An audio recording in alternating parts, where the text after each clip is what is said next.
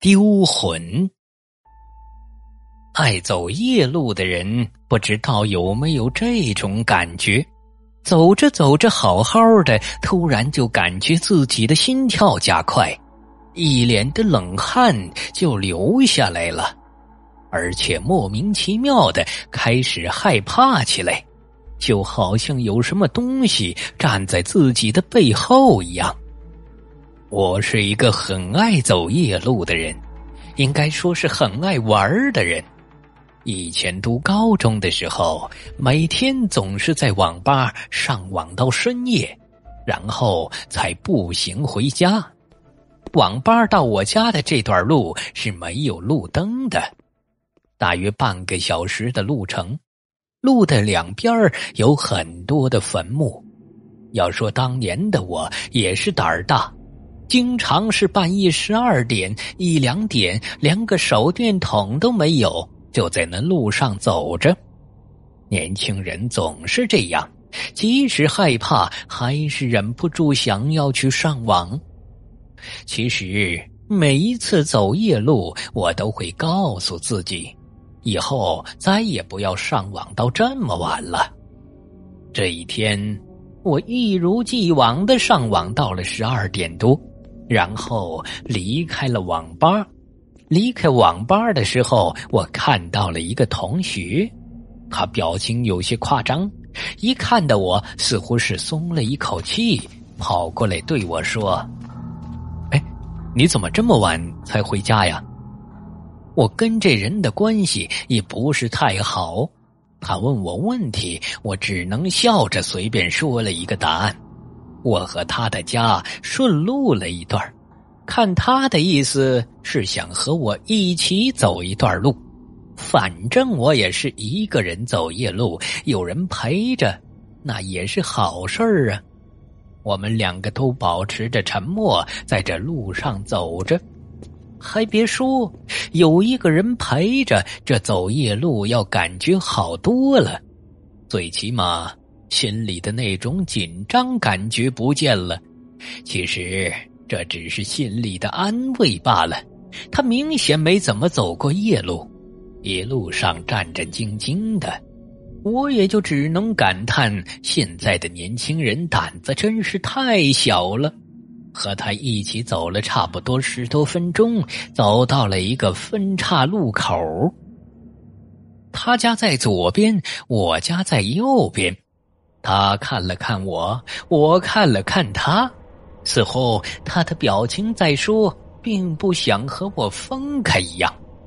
不知道为何，也许是我这时候同情心泛滥了，我居然对他说：“我送你回去吧。”毫无疑问，他肯定是非常高兴的答应了，我也就只能带着他朝他的家里走去。刚一走到左边的路，我就感觉有些不对劲儿了，就像是有什么东西在看着我们。这种不对劲儿的感觉一路都有，让我的全身都在发麻。不由得，我开始加快了脚步，走了差不多十几分钟，终于到了他家。他朝着家里跑去，还不忘对我说了一句。李波今天头七，就埋在那路上。你要不要今晚上住在我家呀？一听这话，我才想起来，我们的一个同学叫做李波，前几天出车祸死了。我就说感觉这么怪呢，原来就埋在那条路上。今天晚上还是头七，我想了想。其实我也想住在他家里，可是我想起了我的爷爷，我的爷爷管不起我，我去上网他也没办法，但是每一次都会等我回家，然后把饭给我做好，等我吃了，他才会去睡。如果我一点钟不回家，我爷爷一定会打着手电筒出来找我。不行。我必须要回去，老人家大半夜不睡觉，我心里就已经很不舒服了。如果还出来找我，这会让我觉得自己彻底就是一个畜生。我咬了咬牙说：“我还是回去吧。”说着，我转身就走了。他就像是躲一样跑回了家里。有人说过，鬼这种东西并不可怕，只要你不怕他，他就会怕你。但是，说是这样说，要做到，那真的太难了。对于未知，人都是有恐惧的；对于黑暗，更是如此。现在，我一个人走在这条路上了。我牢记着走夜路的法则，就是不要东张西望。我的视线一直盯着前面三米远的地方，这样既能看见路，又不会看见太远的地方。就这样走着走着，可是我的心却是越来越紧张。因为我能感觉到，或许在某一时刻，就会有一个东西突然出现在我的眼前，把我开膛破肚。想到这些，我只感觉后背一阵的发麻，脚也莫名其妙的有些软了。我现在真的好想快点回家，再也不想走这条夜路了。我的脚步一直在加快着。快到差点就要跑起来了，突然我感觉后背一凉，这种感觉太奇怪了，就像是一块大冰块给我背在了背上。可是我却感觉不到那冰块的重量，我吓得直接就跑了起来。前面二十多米远的地方有一个厕所，灯还亮着。我顿时间就感觉到有了安全感。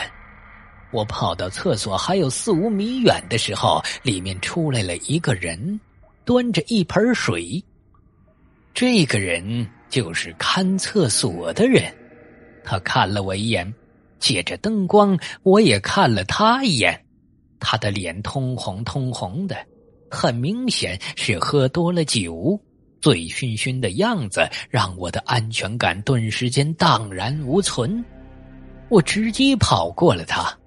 这人现在可不可靠？然而他却突然对我喊道：“哎，我说，你小子大半夜的背着一个人跑什么？”我差点就想转身给他一脚，这种话不要说出来不行吗？他刚说完这话，我就感觉自己的脖子传来了一阵微风吹过的感觉。突然，我的眼前一亮，我只看见一辆大卡车朝我迎面冲来，我根本就来不及反应，面对面和卡车撞在了一起。但是想象中我被撞飞的情景并没有出现。我居然直接穿过了大卡车，可是我却听到了一声惨叫，就在我的背后传来。我转过脸去一看，只见地上躺着一个人。我睁大眼睛仔细的看着，这个人就是出车祸而死的李波。见到我看向了他。李波居然直接站了起来，诡异的笑着看着我。我看着他的脸，有一半的脸是好的，可是另外一半已经是骨肉分离，眼珠都掉落在外面，就连脑浆都能看见。突然，我感觉自己的脑袋一沉，直接就倒在了地上。朦胧中。我看见我的爷爷把我背了起来，然后朝着家里跑去，最后挨家挨户的敲门，还找到了我们村的周大娘。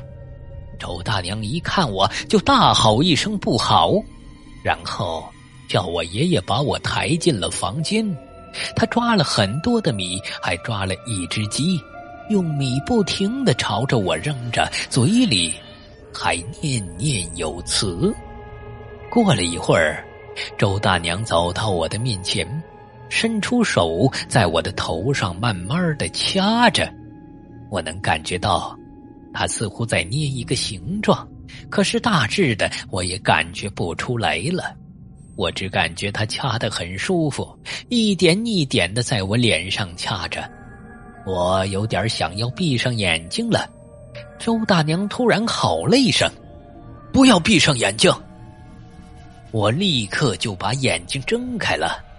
接下来，周大娘掐完了，然后开始拔我的头发，一根一根的，挑最长的拔，拔了大约有七八根周大娘表情一凶，转过身，拿出一把刀，直接就把鸡的脑袋给剁了。